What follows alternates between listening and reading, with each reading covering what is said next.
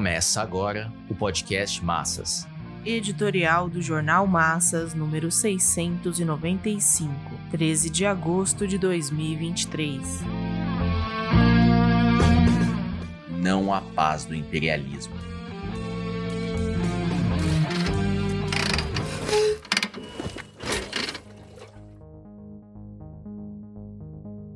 A classe operária e os demais trabalhadores querem o fim da guerra. São 18 meses de enfrentamento. A Ucrânia se acha em ruínas e o número de mortos ainda está por ser revelado. No entanto, sabe-se que são milhares. As sanções impostas pela aliança imperialista à Rússia aprofundaram a crise econômica, atingindo principalmente a Europa, mas acabaram alastrando-se mundialmente o que foi agravada como resultado da própria guerra, que atingiu as vendas de grãos da Ucrânia. O acordo de liberação das exportações da Ucrânia pelo Mar Negro recentemente foi interrompido pela Rússia, um sinal de recrudescimento da guerra nos marcos da contraofensiva das forças armadas ucranianas. De atingir principalmente a África, obrigou Vladimir Putin a prometer o envio de alimentos para os países mais atingidos. A cúpula de São Petersburgo, realizada no final de junho, evidenciou a disputa que o Ocidente, liderado pelos Estados Unidos, trava com a Rússia para dividir as nações africanas em torno à guerra da Ucrânia.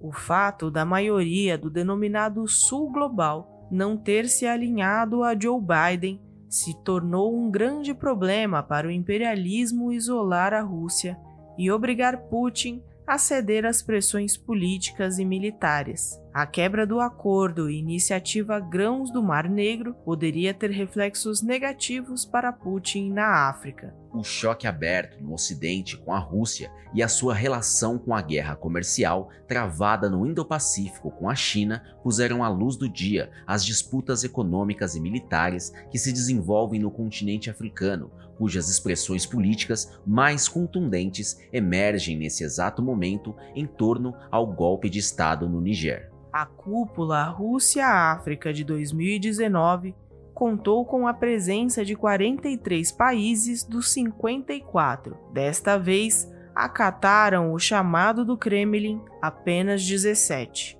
Os motivos, sem dúvida, são a guerra da Ucrânia e a ação da Aliança Ocidental junto aos governos africanos mas a não presença apenas significou evitar um alinhamento a um dos polos dos choques que abalam a Europa por tanto tempo. A participação da China na figura de Xi Jinping teve uma significativa projeção para as nações africanas, que vêm se abrindo à penetração dos capitais chineses. A guerra comercial toma forma explosiva na África, como se observa com as ameaças da intervenção militar no Niger sob a orientação dos Estados Unidos e França. Se se avança nesse sentido, as nações africanas serão jogadas umas contra as outras. A maior presença militar no continente é de longe a do Ocidente, mas não se pode desprezar a crescente influência da Rússia e da China. Está aí porque a África espelha em grande medida o que se passa na Ucrânia e no Indo-Pacífico. Vladimir Putin e Xi Jinping aproveitaram a cúpula São Petersburgo para discutir a restauração da paz na Europa. Essa é uma bandeira que vem sendo trabalhada e popularizada. A China tomou a dianteira apresentando uma proposta de 12 pontos para discussão em fevereiro. Que colocou os Estados Unidos e aliados em desvantagem, uma vez que se evidenciou o interesse do imperialismo em ir às últimas consequências com a guerra, responsabilizando a Rússia por todos os seus males. Biden e seu serviçal Zelensky responderam com a provocação de que a Rússia deveria capitular e se submeter ao julgamento de crime de guerra. Na cúpula da OTAN de julho em Vilnius, as potências decidiram por aumentar o armamento das forças armadas ucranianas, mantendo a linha de prolongar a guerra, mesmo estando claro que a contraofensiva estava fracassada e que o pleito de Zelensky de envolver diretamente a OTAN não poderia ser aceito. A União Europeia teme a extrapolação da guerra. É sintomática a decisão da Polônia de militarizar sua fronteira com a Bielorrússia, em resposta à presença do mercenário Grupo Wagner.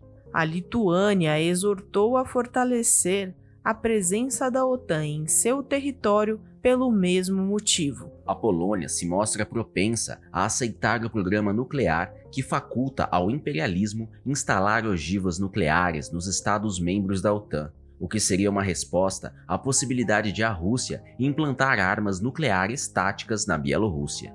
A escalada militar se tornou um fator impulsionador da crise mundial. A guerra na Ucrânia foi um estopim que fez aparecer a ponta do iceberg.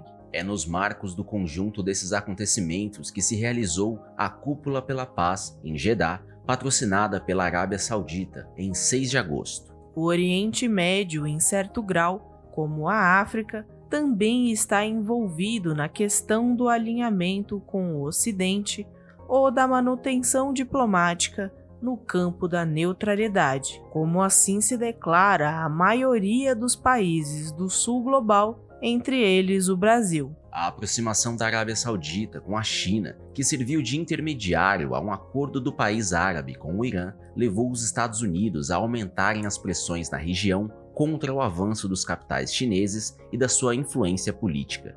A Rússia, evidentemente, não poderia ser chamada a participar da cúpula de Jeddah, mas a China, considerada aliada em certa medida da Rússia, esteve presente. Sua ausência não seria aceita por muitos países do sul global e do G20. Zelensky aproveitou para apresentar os 10 pontos cuja essência é a mesma do repetido ultimato de Biden para que a Rússia se renda e arque com todas as consequências da guerra. A China utilizou o teatro para reapresentar os seus 11 pontos. Ao ex-chanceler brasileiro e assessor para assuntos internacionais do governo Lula, não foi preciso muito para prever o fracasso da cúpula, sabendo-se que é impossível ignorar as preocupações de segurança da Rússia, mas a função da cúpula não era de dar um passo à frente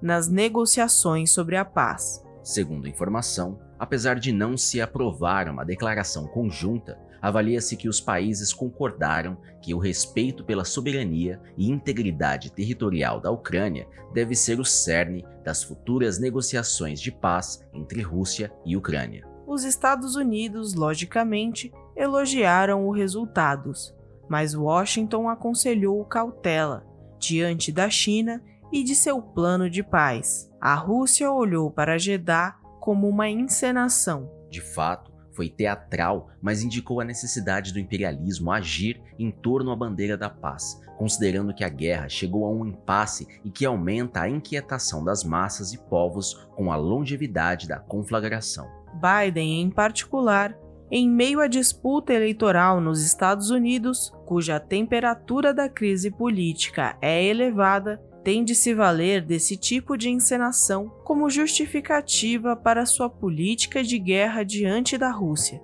se vestindo de pacifista e de adepto do princípio da soberania dos países oprimidos, quando fez da Ucrânia um peão de sua estratégia internacional de impulsionar a escalada militar. As pressões para que os países da África Ocidental intervenham militarmente no Niger são mais uma prova de que o imperialismo é avesso à soberania nacional de qualquer semicolônia e é anexador por natureza. Há que se concluir que somente a classe operária, unida e em luta, pode combater pelo fim imediato da guerra sob a bandeira de paz sem anexação e pode unir os povos africanos contra o imperialismo saqueador. O programa da classe operária internacional, já comprovado historicamente, responde à luta contra as guerras de dominação, as anexações e as violações do direito à autodeterminação das nações oprimidas.